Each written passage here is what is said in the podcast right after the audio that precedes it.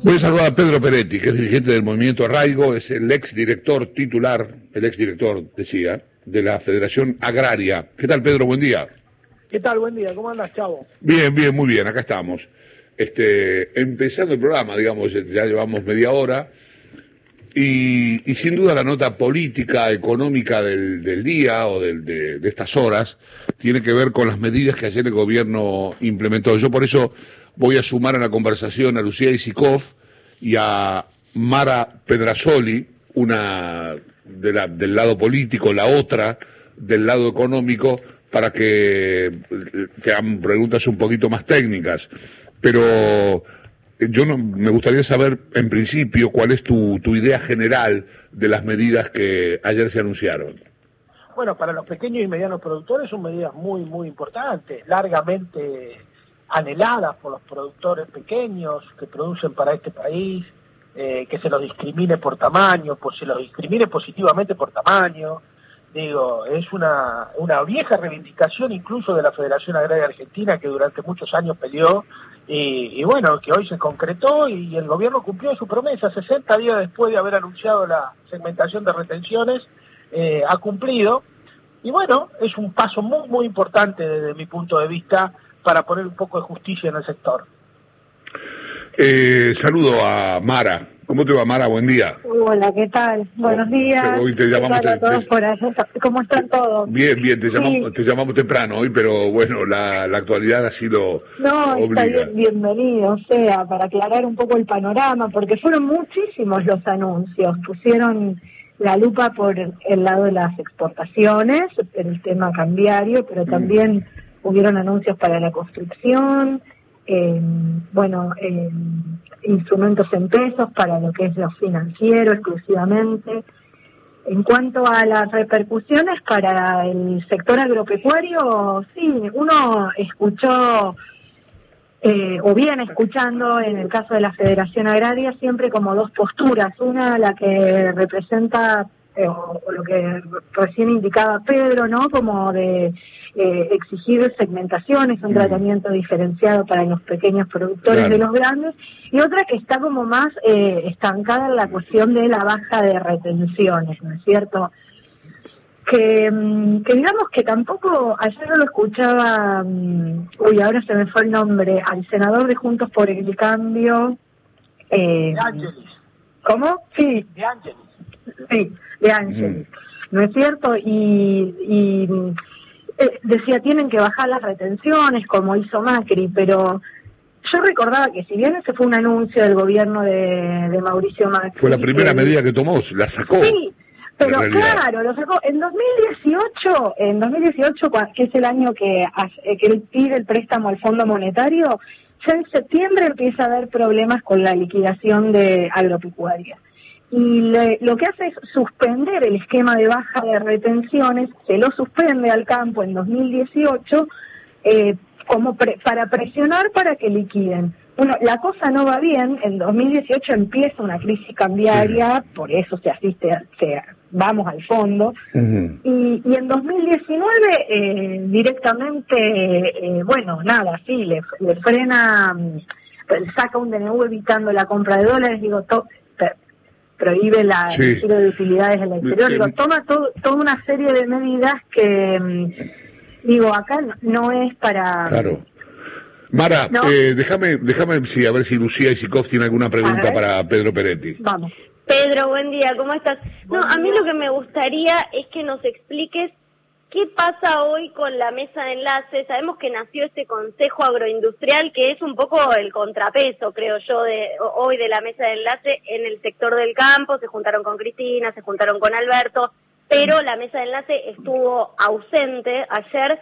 ¿Cómo toma las medidas? Y, que nos hagas un poco el esquema del campo. ¿Cuáles, ¿Cuáles son los sectores de peso del campo hoy y cómo reaccionan ante esta medida? El Consejo Agroindustrial y la mesa de enlace es una una carrera para ver quién de los dos es más malo. Digo, porque en el Consejo Agroindustrial no podemos albergar ninguna esperanza de que allí salga algo positivo para el campo nacional y popular, porque son todos los grandes grupos económicos que están tratando de desestabilizar al gobierno de Alberto, que están tratando de que presionan sobre el dólar. El, líder del, del, del movimiento del Consejo Agroindustrial es un ex CEO de Cargill, que es uno de los que está reteniendo grano y no quiere y no quiere liquidar divisas. Eh, a mí lo que me parece importante remarcar, chicos, como, como hombre de, del sector, y después ustedes analicen tranquilamente, el gobierno acaba de tomar una medida excepcional para los pequeños y medianos productores de la República Argentina. Acá lo que hay que preguntarse es cuántos productores de soja tiene la Argentina. Apenas 60.000. De esos 60.000, apenas 10.000 hacen el 70% de la soja de este país y son literalmente los que se creen dueños del país, los que te cortan la ruta, los que te paran las liquidaciones. Bueno, a esos 10.000 el gobierno no le dio ningún reintegro, se los dio a los otros. ¿eh? Hay 29.236 productores que son pequeños productores de soja que siembran hasta 100 hectáreas. A eso le va a devolver 1.543 pesos por tonelada a los productores de la zona pampeana y 2.205 a los productores de la zona extrapampeana. ¿eh? Después le va a devolver entre a los que siembran entre 100 y 200 hectáreas, le va a devolver 1.102 pesos a los pampeanos y 1.543 a los extrapampeanos. A los que siembran entre 200 y 300 hectáreas le va a devolver 661 pesos y a los que son extrapampeanos 882. Y a los que siembran entre 300 y 400 le van a devolver 441 pesos por tonelada y a los extrapampeanos 661 pesos. Es un esfuerzo muy grande en un momento de crisis por la pandemia, en el momento que nuestro gobierno recibió un Estado prácticamente quebrado, el Estado argentino va a devolver a sus pequeños productores el equivalente a 165 millones de dólares. Es mucha plata. Y si se le suma a eso los 10 mil millones de, de mil millones de pesos que el 8 de septiembre puso a disposición de la agricultura familiar el ministerio que dirige Luis Basterra, se darán cuenta que hay una preocupación central de nuestro gobierno de ocuparse de los sectores más débiles, más desprotegidos del sector agropecuario, dejando de lado a los megaproductores, a los grandes productores, a los que están en la mesa de enlace o a los que están en el Consejo Agroindustrial. Eso, eh, bueno, tiene espalda suficiente como para manejarse solo. Sí, eh, una pregunta de Mara. Eh, te pido más, te pido una respuesta más breves, así pueden pueden preguntar tanto Mara del lado económico como como Lucía del lado político, por favor. Eh, Mara, una una pregunta. Eh, no, mira, yo un poco reflexionaba ayer.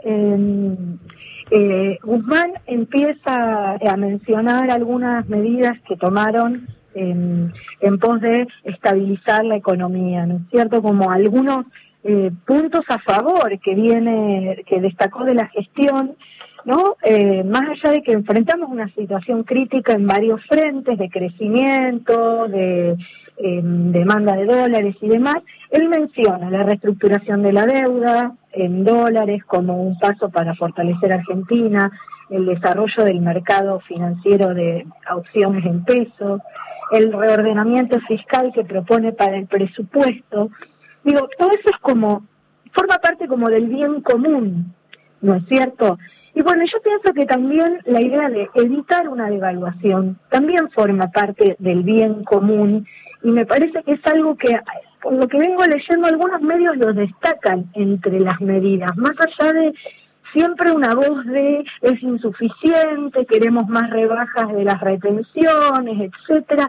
Digo, creo que es eh, sería contraproducente para todo el país una brusca devaluación como la que algunos sectores concentrados, como decía recién Pedro, exigen. Entonces, creo que estas medidas que fueron bastante amplias, que apuntan a varios sectores, eh, pueden generar, eh, digo, aceptación y consenso en, el sentido de que es, digo, frenar una devaluación brusca, contener una suba de precios, es deseable. Y son medidas que no buscan atacar a ningún sector, o sea, hay compensaciones para pequeños productores, para grandes hay una rebaja eh, escalonada transitoria, se verá el año que viene como sigue, pero hay una rebaja en retenciones, etcétera, digo, me parece más allá de con el alarmismo con el que suelen se suelen recibir algunas algunas cuestiones, yo creo que es para que es para destacar esto, eh, o sea, son buenas noticias en general. Digo, eso es opinión como en general. Bien, eh, eh, Pedro, te mando un gran abrazo. Gracias por atendernos. ¿eh? No, gracias a usted por, por todo, es muy amable. Chao, gracias. El exdirector de la Federación Agraria.